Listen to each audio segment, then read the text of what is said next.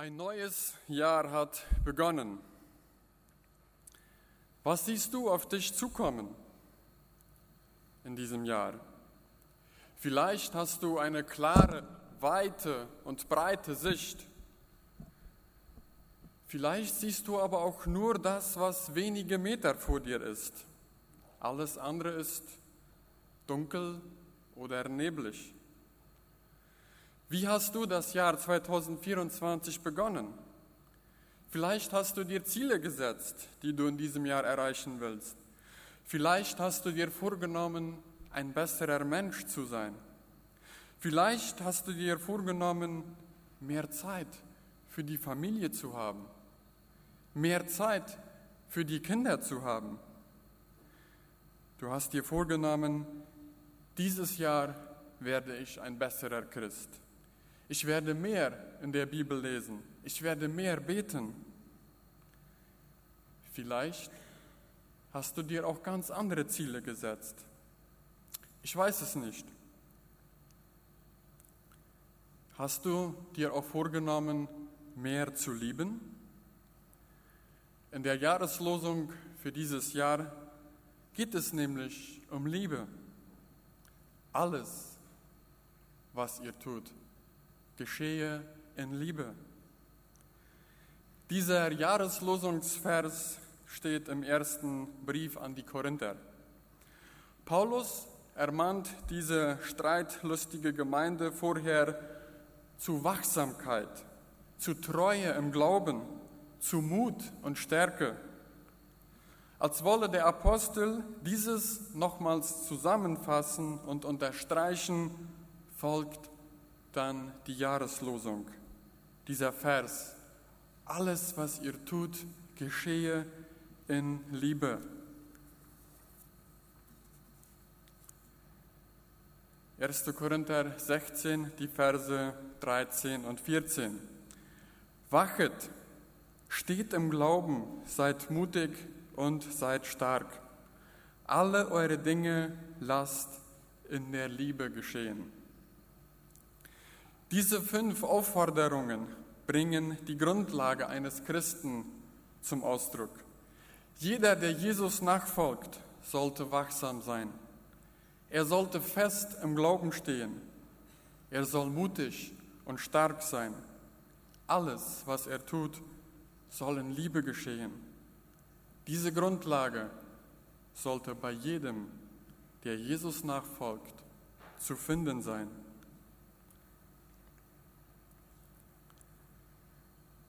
Kannst du das erste Bild einmal anmachen, Ricky? Danke. Wachet. Jesus selbst sagt in Matthäus 24, die Verse 42 bis 44 folgendes. Deshalb haltet euch bereit, denn ihr wisst nicht, wann euer Herr wiederkommt. Macht euch eines klar, ein Hausbesitzer, der weiß, wann der Dieb kommt, ist wachsam und lässt es nicht zu, dass in sein Haus eingebrochen wird. Ihr müsst jederzeit bereit sein, denn der Menschensohn wird kommen, wenn ihr es am wenigsten erwartet. In letzter Zeit ist es hier in Philadelphia immer wichtiger geworden. Immer mehr Kameras werden installiert auf den Straßen, auf den Höfen. Alle wollen wir nachts sicher schlafen. Straßen werden überwacht, um die Sicherheit herzustellen oder beizubehalten. Doch wie sieht es in unserem geistlichen Leben aus? Wachen wir da auch? Sind wir auch da wach? Wachsein heißt, auf Jesu Wiederkunft zu warten und bereit zu sein, ihm zu begegnen, wenn er wiederkommt. Bist du bereit, Jesus zu begegnen, wenn er in diesem Jahr wiederkommt, um uns in die Ewigkeit zu holen?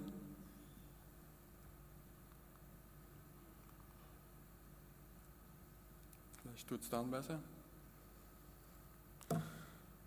Steht fest im Glauben. 1. Korinther 3, Vers 11.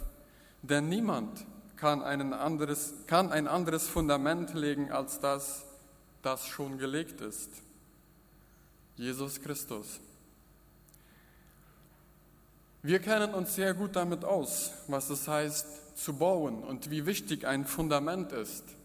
Auch in Fernheim wird viel gebaut und viel Wert darauf gelegt, dass ein starkes und festes Fundament sein muss. Wenn das Fundament da ist, kann der eigentliche Bau erst einmal beginnen.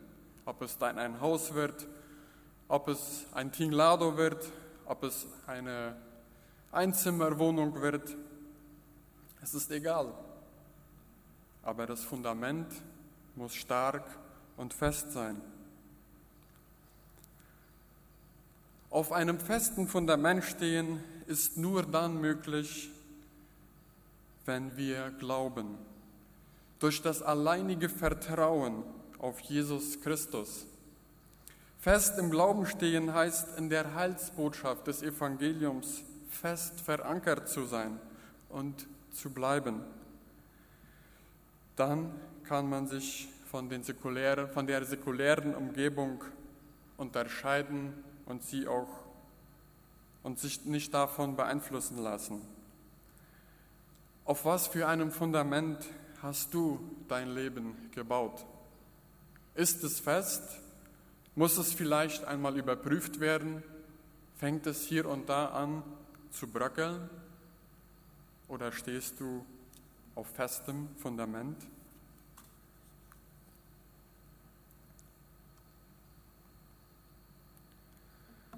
Seid mutig und seid stark. Die Gemeinde in Korinth, es war eine junge Gemeinde und sie musste stark und mutig sein, um standhaft zu bleiben, den heidnischen, der heidnischen Gesellschaft gegenüber mit ihren traditionellen Werten und Praktiken. Dazu brauchten sie Mut und Stärke. Aber was für eine Stärke, was für ein Mut ist hier gemeint? Es geht nicht darum, in dieser Aufforderung heldenhaft zu sein. Es geht auch nicht darum, einen starken Charakter zu entwickeln. Es geht um diesen Anspruch geht es darum, die Kraft aus dem Evangelium zu nehmen. Die Kraft, die wir brauchen, soll aus dem Evangelium kommen. Und wenn wir auf diesem Fundament stehen und uns die Kraft vom Evangelium geben lassen, dann kann uns das Ruhe geben. Auch wenn es um uns herum wild ist, es donnert, es blitzt, es passiert vieles. Wir stehen fest, wir können mutig bleiben, dann können wir stark bleiben so nach dem Motto, in der Ruhe liegt die Kraft. Paulus sagt es so in 2. Korinther 12, Vers 9, meine Gnade ist alles, was du brauchst. Meine Kraft zeigt sich in deiner Schwäche. Und nun bin ich zufrieden mit meiner Schwäche, damit die Kraft von Christus durch mich wirken kann. Es geht nicht um meine Stärke. Es geht nicht um deine Stärke. Jesus soll die Kraft in uns sein. Alles, was ihr tut, geschehe in Liebe. Was ist Liebe? Liebe ist, ja, was ist Liebe? Wie erklärt man Liebe? Und was meint Paulus mit alles? Meint er da wirklich alles?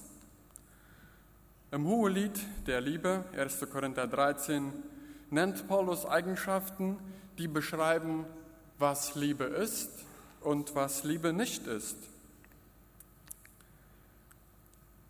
Wenn Paulus dann in Kapitel 16 schreibt, alles, was ihr tut, geschehe in Liebe, dann meint er genau diese Art von Liebe, die Agape. Diese Liebe bezeichnet das Neue Testament als die ganz umfassende, hingebende Liebe, die Liebe Gottes zu uns Menschen. Aus dieser Liebe von Gott zu uns Menschen entspringt dann die Nächstenliebe.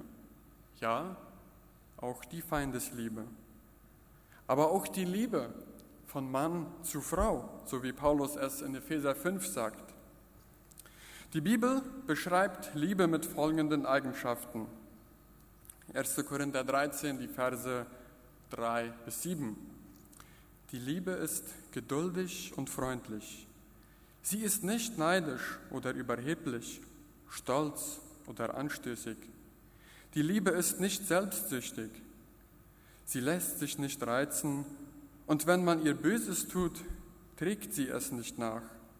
Sie freut sich niemals über Ungerechtigkeit, sondern sie freut sich immer an der Wahrheit. Die Liebe erträgt alles, verliert nie den Glauben, bewahrt stets die Hoffnung und bleibt bestehen, was auch geschieht. Machen wir mal einen kleinen Test, wie es mit dieser Liebe in unserem Herzen aussieht. Immer da, wo das Wort Liebe steht, setzen wir mal unseren Namen ein. Als Beispiel nehme ich dafür meinen Namen. Ihr dürft gerne in Gedanken euren Namen einsetzen und diesen Test mitmachen. Sandor ist geduldig und freundlich. Sandor ist nicht neidisch oder überheblich, stolz oder anstößig. Sandor ist nicht selbstsüchtig. Sandor lässt sich nicht reizen. Und wenn man ihm Böses tut, trägt er es nicht nach. Sandor freut sich niemals über Ungerechtigkeit, sondern er freut sich immer an der Wahrheit. Sandor erträgt alles, verliert nie den Glauben, bewahrt stets die Hoffnung und bleibt bestehen, was auch geschieht. Wie habt ihr diesen Test abgeschlossen? Alles bestanden? Oder gibt es einige Sätze, wo etwas nicht stimmt? An dieser Stelle muss ich sagen, dass die Jahreslosung in diesem Jahr mich stark getroffen hat. Dieser eine Satz, alles, was ihr tut, geschehe in Liebe, hat mich sehr zu schaffen gemacht. Er hat mich innerlich tief getroffen, weil ich erkennen musste, wie wenig Liebe in meinem Herzen zu finden war.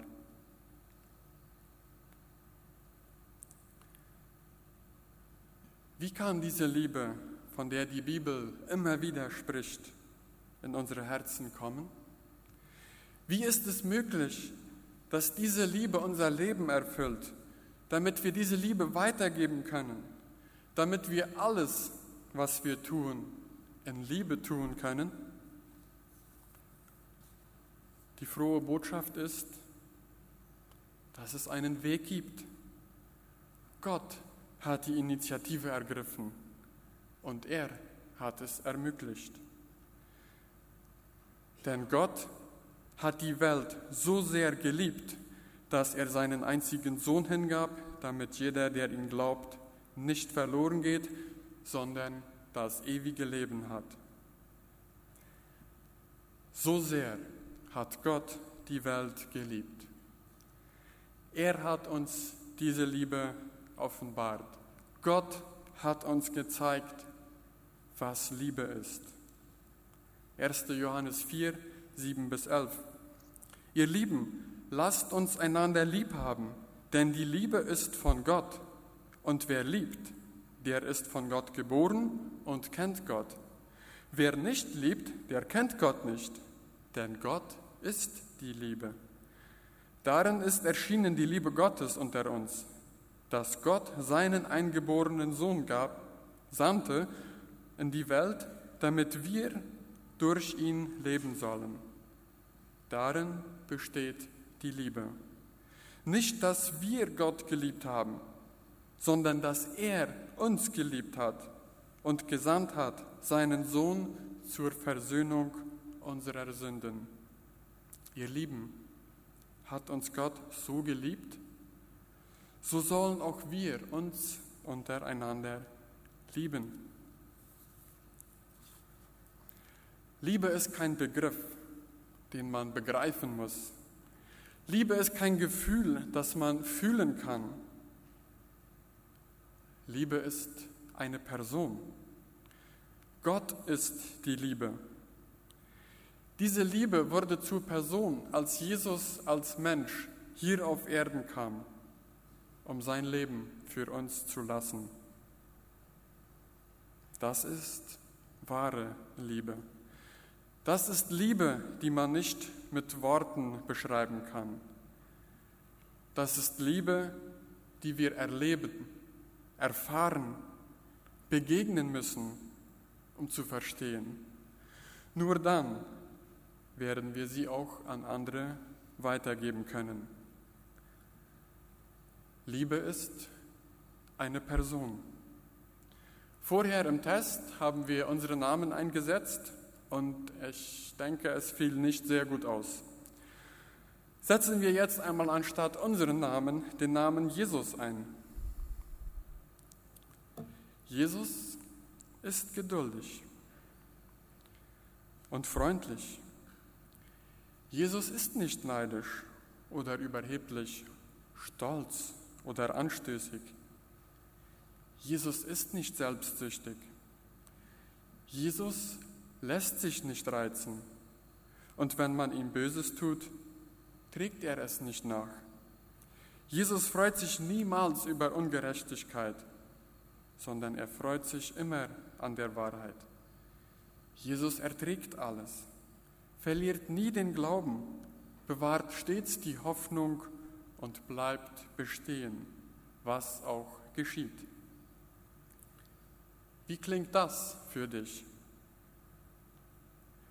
Jesus ist die Liebe in Person. Jesus muss in uns sein.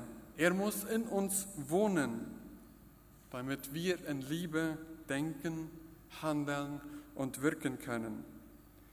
Jesus selbst betet in Johannes Kapitel 17 folgende Worte zu Gott, seinem Vater.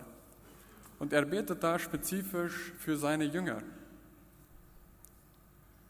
Da heißt es so, ich habe ihnen gezeigt, wer du bist. Das werde ich auch weiter tun, damit deine Liebe zu mir auch sie erfüllt, damit ich selbst in ihnen lebe.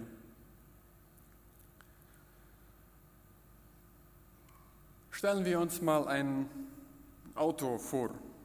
Es ist ja Ferienzeit und viele von uns sind unterwegs und auf Reise und meistens mit dem Auto.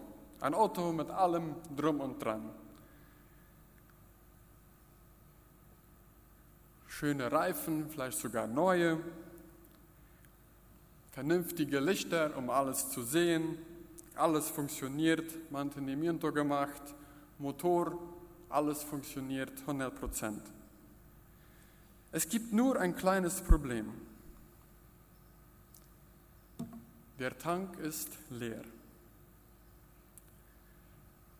Wenn der Tank leer ist, hilft es nichts. Man kann nicht fahren. Man kann nicht von A nach B kommen. Man kann auf der Straße keinen anderen begegnen. Man kann keinen besuchen fahren. Praktisch kann man das Auto nicht brauchen, wofür es gedacht ist.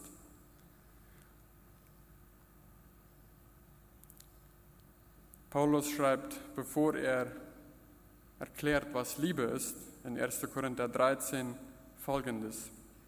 1. Korinther 13, 1 bis 3. Wenn ich in den Sprachen der Welt oder mit Engelzungen reden könnte, aber keine Liebe hätte, wäre mein Reden nur sinnloser Lärm, wie ein dröhnender Gong oder eine klingende Schelle. Wenn ich die Gabe der Prophetie hätte und wüsste alle Geheimnisse und hätte jede Erkenntnis, und wenn ich einen Glauben hätte, der Berge versetzen könnte, aber keine Liebe hätte, so wäre ich nichts. Wenn ich alles, was ich besitze, den Armen gebe und sogar meinen Körper opfere, damit ich geehrt würde, aber keine Liebe hätte, so wäre alles wertlos. Wie sieht es bei dir aus? Hast du schon vollgetankt?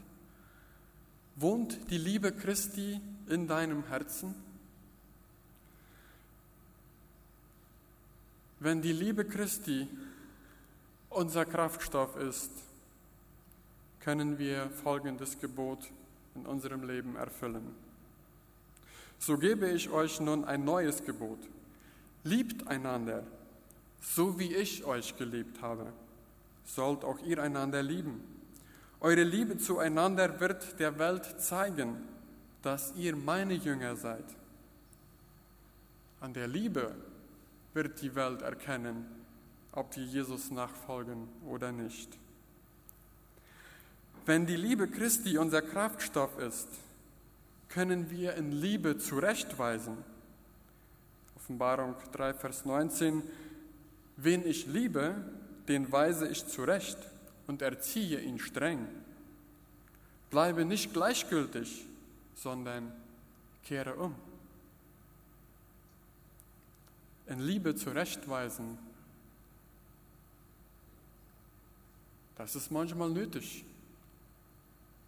Wichtig ist, dass es aber in Liebe geschieht. Wenn die Liebe Christi unser Kraftstoff ist, wird die Ehe dadurch gestärkt, so wie Paulus es in Epheser 5, 25 sagt. Und ihr Ehemänner, liebt eure Frauen. Und mit dieser Liebe, mit der auch Christus die Gemeinde geliebt hat, er gab sein Leben für sie.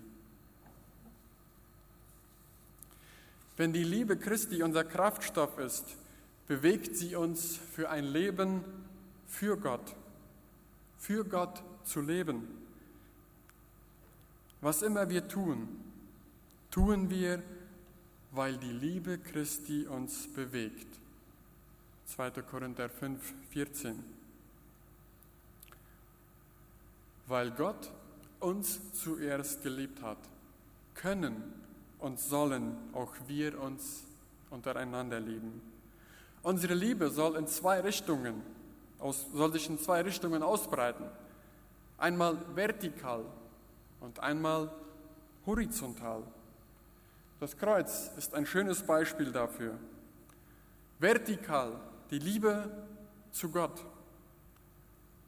Nicht, weil wir ihn lieben, sondern weil er uns zuerst geliebt hat, können wir mit Liebe antworten.